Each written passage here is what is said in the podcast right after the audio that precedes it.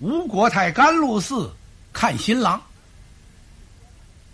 事先呐，国太和孙权商量好了，说事情已经闹到这步上了。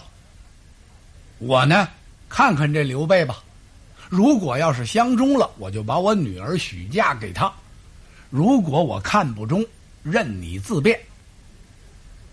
孙权这才在甘露寺这会儿设下了埋伏。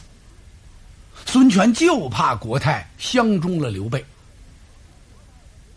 等国太和刘备这么一见面，孙权站在旁边一看，坏了，母亲呐，越看这刘备越高兴，是满面笑容。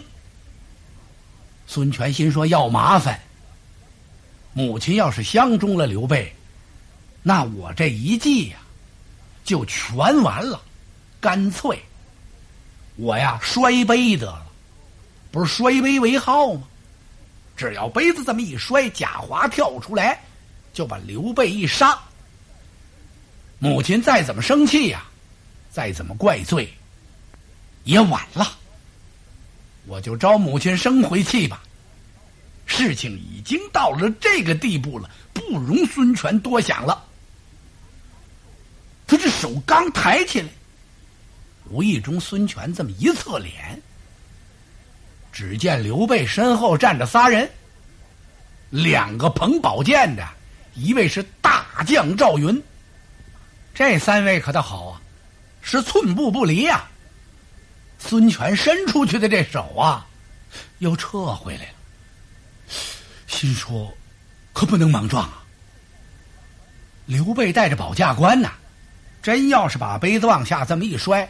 没等贾华出来，说不定保驾的那员大将宝剑就出鞘了。再等等吧。就这一刹那，只听国太和乔国老那说：“啊，国老，你看，玄德真乃我之家婿也。”哎呦，国太夸刘备。乔个老这么一听，好啊，有您这句话就成了，这门亲事算定了。他赶忙冲刘备递了一个手势，国老那意思好像是说：“玄德公，你赶快磕头谢亲吧。”刘备磕头谢亲，国老也赶忙站起来，给国太贺喜。贺喜国太今日在甘露寺得此乘龙佳婿。这乘龙佳婿是怎么回事这是一个故事。在春秋时期呀，秦穆公有一个爱女叫弄玉。这姑娘啊会吹笙，吹的特别好听。秦穆公疼爱女儿，就用一块美玉呀。给做了这么一个声，姑娘每当吹起这声来的时候啊，天空中是彩云飞舞，这声吹的太好听了，有金石之声。为此，秦穆公给女儿修了这么一座台，叫凤台呀，让这位公主没事吃饱了喝足了，就坐在这台上吹笙。一来二去。这姑娘大了，也得找个人家呀。秦穆公和女儿这么一商量啊，这公主就说了：“说您要给我找个丈夫可以，但是有个条件，我不论其长得好坏，首先一条，他得会吹笙，吹的还得比我好。这下麻烦了，在当时秦国呀，根本找不到。”这么一个吹笙吹的比弄玉还好的，秦穆公就告诉手下的大臣，到处访寻呢。后来还真访着了，就在华山访着了一位艺人。这艺人不是艺术的艺，是奇异的异。此人姓萧，名史。这人会吹箫，华山的百姓啊。都特别爱听他吹箫，一吹起这箫来之后，是百鸟和鸣啊！这位大臣就把这萧史给领到朝里来，一见秦穆公，穆公一看，哎呦，这小伙子长得不错呀，和女儿的年龄也相当。一问他说：“你会不会吹笙啊？”萧史说：“我不会吹笙，我就会吹箫。”秦穆公一想，这不行，我女儿啊，找丈夫要找一个会吹笙的，你呀，算了吧。把萧史给打发走了，公主弄玉知道了，告诉他父亲：“您把他叫回来，让他吹吹我听一听，箫声一礼呀，道理是一样的。”秦穆公又把萧史给找回来了，让他呀坐在殿前这儿吹。萧史一吹这声啊，哎呦，了不得了，吹的那对对白鹤飞舞。把所有的鸟全吹来了，这些鸟啊，合着这箫声是百鸟齐鸣，都把这些文武大臣给吹傻了。当时公主弄玉是拍掌称快，姑娘啊，告诉秦穆公，说这萧史就是我的丈夫了，就这么就成亲了。成亲之后啊，这夫妻两个整天。坐在这凤台上，对着吹，这边吹笙，那边吹箫，热闹极了。吹着吹着，忽然有这么一天，姐天上吹下一条龙来，又吹来了一只凤。这萧史啊，就骑着这龙，公主弄玉，挎着这个凤，夫妻双双上了天了。这是个传说。虽然是传说，可是从这儿留下了这么一句成语，叫“乘龙嘉婿”。今儿个在甘露寺这儿，乔国老给国泰贺喜，说您呐得了一位乘龙嘉婿，拿刘备啊就比作那位萧史了。老国泰光胜了乐了，吩咐人当时就在方丈室摆酒。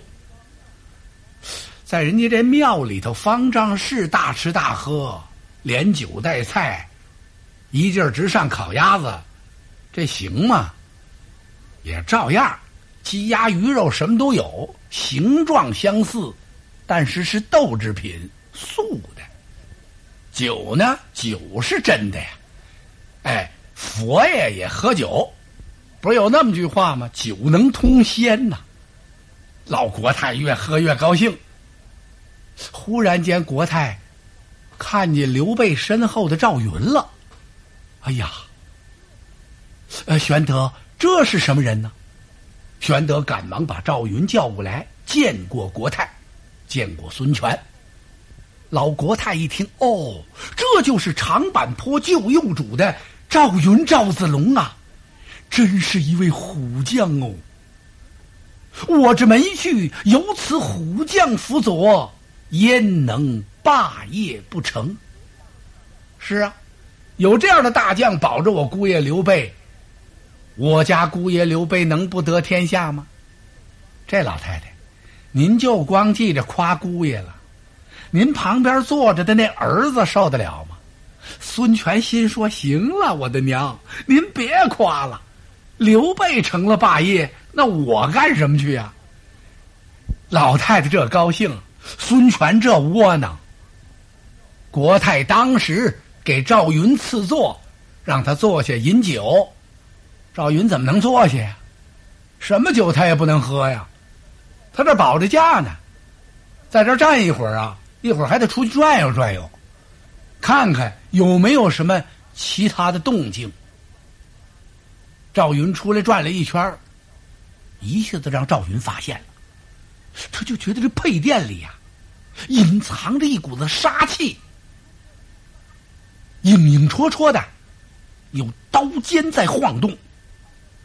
赵云心说：“不好，有埋伏。”他赶忙抽身回来了，伏在刘备的耳边说了几句话。刘备一听啊，唰，脸上颜色有点变了，他赶忙站起来，在国泰面前是撩衣跪倒。这刘备也真能拉得下脸来，刚许了亲，他就给这丈母娘跪下了。国泰一愣啊，哎，玄德，你这是何意？哎呀，国泰，如果要杀我刘备，就明着把我杀了吧，不要暗害于我呀。国泰一听啊，此话从何说起？国泰，那配殿之中有伏兵。哎呦，这下可把老国泰气坏了。这是谁办的事儿？好大的胆子！难道说吃了雄心豹胆了不成？刘玄德是我的姑爷，那就是我的儿女呀！杀害刘备，就等于杀老身一样，这还了得？把刺客捆来见我！就他老人家这一句话。就把那位贾华给绑来了，这贾华才是个倒霉蛋儿。昨儿晚上天一黑，就在这配殿那儿窝着，闷了一脑袋白毛汗，就等着孙权摔这杯，干等也没信儿，光听这屋碰杯。现在好，国泰传令把他捆来了，他扑通往国泰跟前一跪，吴国泰就问孙权呢：“这是怎么回事？”仲谋，你给我说，孙权哪说得上来啊？他哪儿敢说呀？赶忙挺身立起，躬身一礼：“母亲，孩儿，孩儿不知。您问问吕范吧。”嗨，吕范差点把酒杯扔地下，心里说：“主公，您别这么布啊！您布到我这儿，我怎么办呢？”郭泰一看吕范，吕范吓得跪下了。郭泰。这这这我也不知道，可真的，我说贾华将军，你哪儿待不了？你怎么上这儿来藏着来了？贾华这气呀，心说你们这叫什么事啊？啊！贾华看了看孙权，又看了看吕范，心说你们这也太惨了！你们把我叫来的时候，你们呜啦哇啦的一传令。让我带领着精兵在这儿埋伏，现在当着老国太，你们怎么都不承认了？好嘛，这一盔子合着全扣我脑袋上了。现在国太问我，让我怎么说呀？我说我我来杀刘备，你为什么要杀刘备？我这是自发的，我撑的我呀，我自发的杀刘备干嘛？现在这刘备是国泰的姑爷，这怎么办？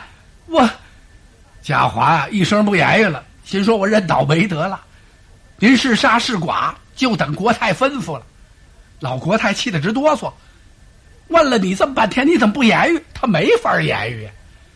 国泰一看这场面，就全明白了，也不用再问，吩咐人来呀，把刺客推出去斩首。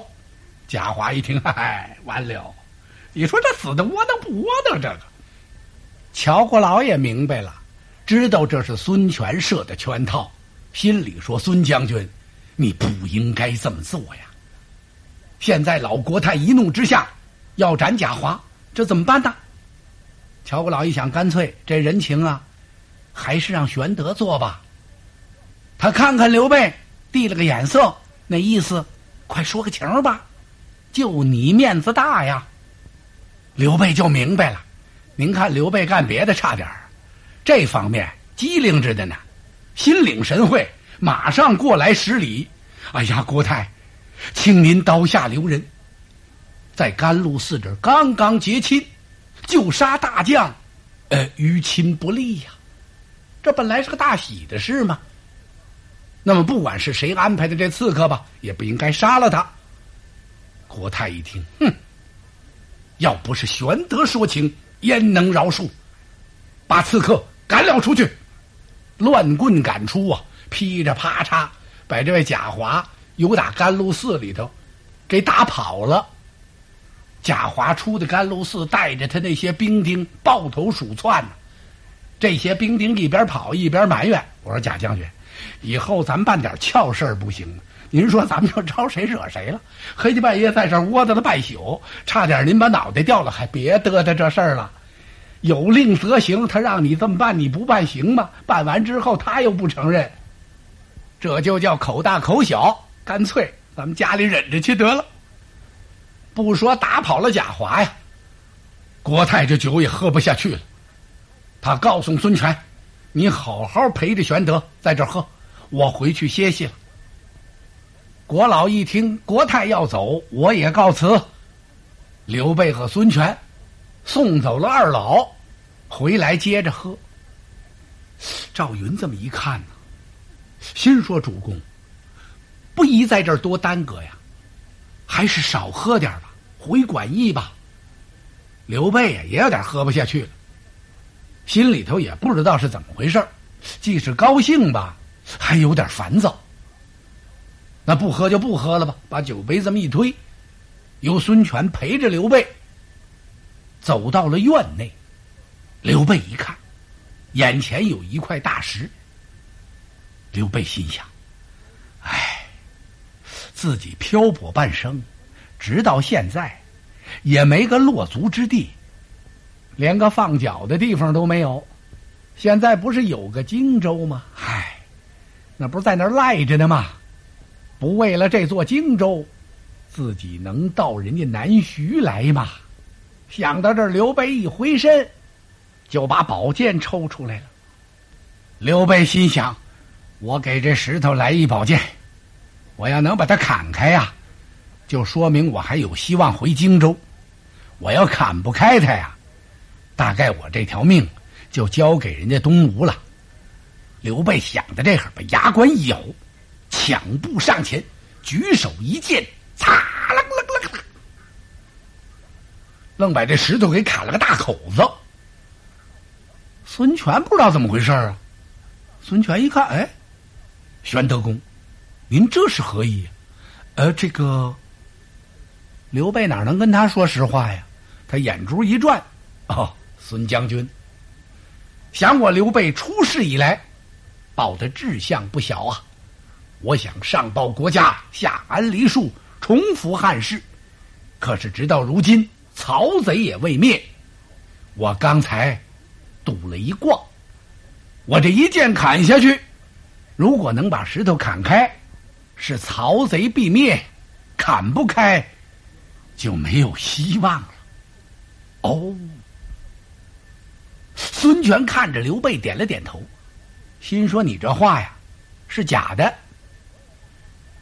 你赌一卦呀，我也赌。”孙权把肋下佩剑撤出来，孙权心想。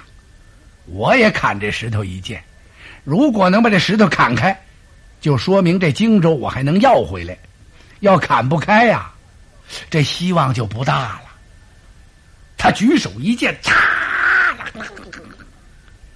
也把这石头给砍了道大口子。刘备一瞧，哎，孙将军，您怎么给补了一剑呢？哈哈，玄德公。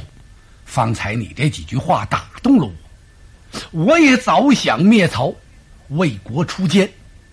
刚才我也赌了一卦，如果能把石头砍开，说明我江东也能灭曹。哦，原来是这么回事好嘛，这二位是表面一套，心里一套啊。可把石头砍了俩大口子，从此。这石头起名叫恨石啊！孙权陪着刘备来到甘露寺的门外，刘备站在这是举目远眺。哎呀呀，江南风光真美呀！远处青山青山叠翠，立石似剑，卧石如虎，野草喷毫，黄花过膝。再看那浩瀚的长江。波浪拍天呐，这真是天下第一江山也！哎，以后就在那儿立了一桶碑，“天下第一江山”，这碑现在还有呢。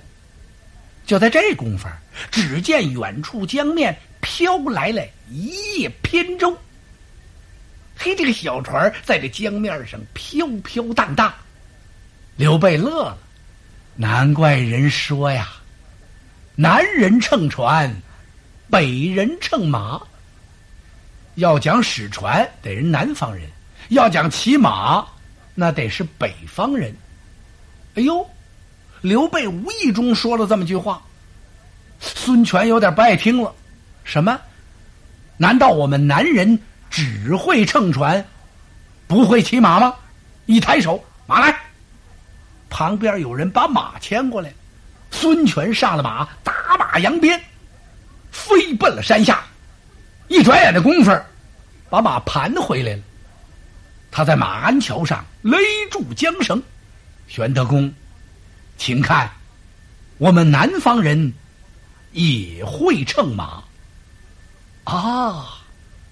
刘备微笑着点了点头，把我的马带过来。刘备的马牵过来，他飞身上了马了，也跑了这么一大圈然后他和孙权是并马而立，这地方起名就叫驻马坡了。刘备饱览了甘露寺风光之后，辞别了孙权，回了馆驿。大家都挺乐呀，这次甘露寺相亲相成了，军校们都高兴。别看别人都乐，赵云呐，可有自己的心事。他和孙乾商量：“孙先生，啊，我看咱不能长期住在馆驿这儿。国泰在甘露寺相看咱们主公的时候，你没看那甘露寺里边有埋伏吗？说明国泰不知道，准是孙权安排的。咱们要在这儿待长喽。”有个一差二错怎么办呢？是啊，孙权点点头，四将军，您想的周到啊！我也想到了，正要跟您说。那您说咱们该怎么办呢？这么着吧，甭告诉主公，咱们俩呀，上凤凰寨去一趟，见见乔国老，让他给想个办法。嗯，此计甚好。孙乾和赵云到凤凰寨，一见国老就说了：“说现在亲事已经定了，我们主公长期住在馆驿那儿，这不太合适。那个地方人挺杂，经常有些不三不四的人呢，在那儿直晃悠，不知道是什么意思。”国老一听也挺害怕呀。那么亲都定了，万一要有不知好歹的人在里边从中作恶。出点意外可怎么办呢？那可不行！好，好，四将军，你来的太好了，我把这事儿马上回复国泰。乔国老就上吴国泰那儿去了，跟国泰这么一说，国泰一听就着急了，可真的，哎呀，国老，你来说的太好了，不然呢，我倒把这个事情疏忽了。我的姑爷刘备长期住在馆驿那儿，要是遇了害怎么办呢？不行，搬到我的书院来，就在我这隔壁，就把刘备给搬这儿来了。赵云就跟刘备说了：“我找的乔国老是这么这么回事。”刘备一听：“哎，四弟，你这个事做得好啊！干脆咱们一不做二不休得了。”刘备又跟国泰说：“说我虽然搬来了。”那儿还有五百士卒呢，恐怕咱们时间一长，要滋事怎么办呢？就是闹事啊！干脆让他们也搬过来得了。国泰一听，那算得了什么呢？都搬来吧，五百人搁得下吗？一千五也搁下了。就这么着呀，刘备他们离开了馆驿，就搬到这书院来了，住在丈母娘的眼皮底下，这回安全多了。乔国老啊，又来找国泰来了，说国泰亲已经定了，郡主也老大不小的了，我看尽快给他们完婚得了。国泰一听，呃，国老说的在理呀，不过我想给小女上香，再准备准备。嗨，国泰，您准备什么？大不过就是些妆奁呗。就是陪送的嫁妆，您这心思我明白，用不着。您家郡主许配给了大汉皇叔刘备刘玄德，将来呀，刘备一定能面南背北登基坐殿。刘备当了皇帝，那您的女儿就是正宫皇娘了。有什么可准备的呀？国老几句话说的吴国泰是满面春风啊！哎呀，国老你真会讲话。好，我告诉孙权，给我的女儿完婚。那不就一句话吗？老国泰把令传下来了，马上就结亲呐。孙权一看麻烦了，这怎么办呢？他急急忙忙给周瑜写了一封书信，说：“现在您这计策呀，哼，砸了，是木已成舟，生米做成熟饭，该当如何？请都督您再想个主意。”把书信发出去了，这儿就开始搭棚办事啊。东院里搭棚娶媳妇儿，西院里搭棚聘姑娘，这大喜棚搭出去十里地。那么长啊！分谁娶谁啊？这谁结亲呢？整个南徐是张灯结彩，举城欢庆，文武百官都来祝贺。刘备、刘玄德、狮子裴红双插金花，和郡主孙尚香拜罢了天地，入洞房。有没有闹洞房的？谁敢上这儿闹来？啊？你不看看这新娘子是谁？不但新娘子武艺高强，而且还是东吴主孙权的胞妹，这儿闹洞房，小心脑袋，所以挺肃静。哎，刘备在前边应酬完了之后，有两个小童儿搀扶着，就奔这洞房来了。刚走到这洞房门口这儿，刘备举目这么一看，啊！只见房门前是密摆刀枪，吓得刘备腾腾往后倒退好几步，他机灵灵打了一个冷战，当时喝的是魂飞魄散。